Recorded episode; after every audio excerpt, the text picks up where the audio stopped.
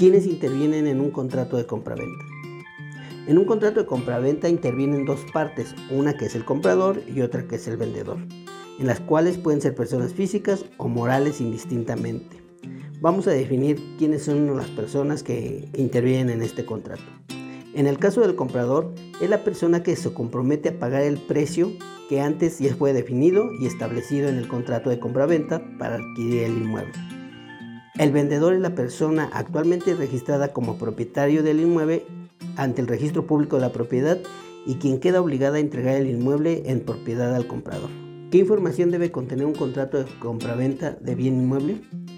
Para realizar un contrato de compraventa lo más básico es escribir la fecha y el lugar donde se lleva a cabo este acuerdo de voluntades, así como los nombres del comprador y del vendedor.